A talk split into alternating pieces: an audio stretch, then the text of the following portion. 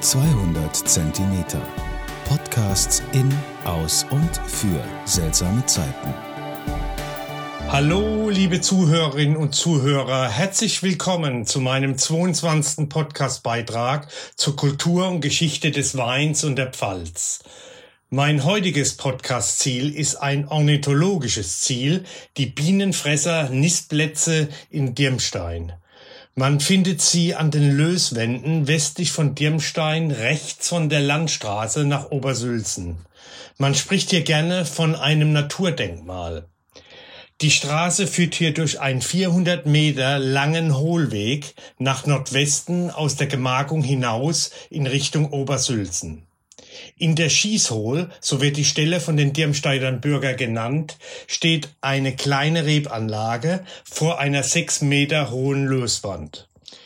Die lockere, überwiegend nach Süden ausgerichteten Löswände stellen ein insektenreiches Biotop für zahlreiche Arten von wärmeliebenden Insekten dar.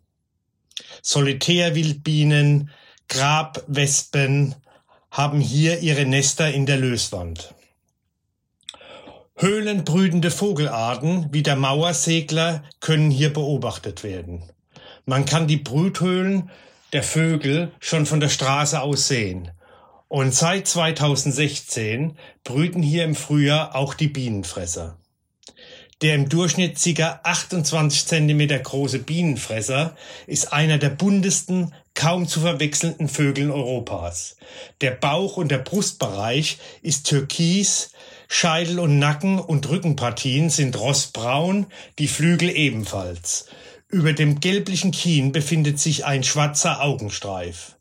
Weitere Merkmale sind der lange, leicht gebogene Schnabel und die nur bei den Altvögeln vorhandenen verlängerte mittlere Schwanzfeder.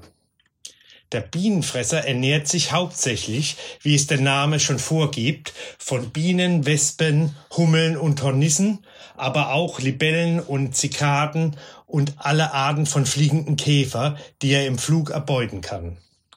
Da viele von diesen Insekten wehrhaft sind, fliegt er nach Ergreifen des Insekts zunächst zu einer nahegelegenen Sitzwatte, Dort wird er mit seinen kräftigen Hieben, mit seinem Schnabel auf die Unterlage das Insekt töten und durchkneten, wobei sich die Giftdrüsen des Stachels in der Regel entleeren. Erst dann wird das Insekt verschluckt oder an die Jungen weitergegeben. In den Dirmsteiner Löswänden sind also optimale Futter- und Wärmebedingungen gegeben. sicherlich auch der Grund, warum sich dieser wunderschöne Vogel hier in Dirmstein angesiedelt hat. Natürlich möchte ich heute auch gerne einen Wein aus der Region rund um Dirmstein vorstellen. Ein Wein vom Jesuitenhof aus dem Wein- und Sektgut Klaus Schneider.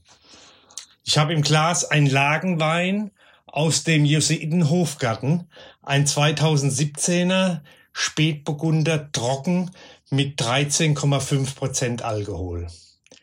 Die Trauben für diesen Lagerwein wachsen in den besten Parzellen des Weinguts. Sie werden sorgfältig von Hand gelesen und entsprechend den höchsten Qualitätsansprüchen. So ist auch dieser 2017er Spätburgunder Trocken kleiner Gatten mit einem ureigenen Charakter und mit einem hohen Entwicklungspotenzial gereift. Im Glas ein kräftiges Rubinrot, beim Schwenken bildet sich für gehaltvolle Rotweine das typische Kirchenfenster. In der Nase ein fruchtbetonter Duft nach Kirche hm, und vielleicht ein Hauch von reifen Erdbeeren. Die Würzigkeit des Holzes zeigt sich mit Süßholz, Nelken und einer zarten Vanillenote. Im Mund schlank mit weichen Tanninen und einer sehr bestimmten Säure. Im Gaumen etwas schokoladig und vielleicht auch Karamell und etwas Mandel. Ideal zum süßlichen Fleisch mit Frucht, wie zum Beispiel eine Ende à la Orange. Ein klasse Rotwein von einem Spitzenwinzer aus Dirmstein. Ich hoffe, euch hat mein Podcast wieder gefallen und denkt daran, halt euch an die Regeln, bleibt gesund und genießt den guten Pfälzer Wein. Zum Wohle die Pfalz, euer Michael.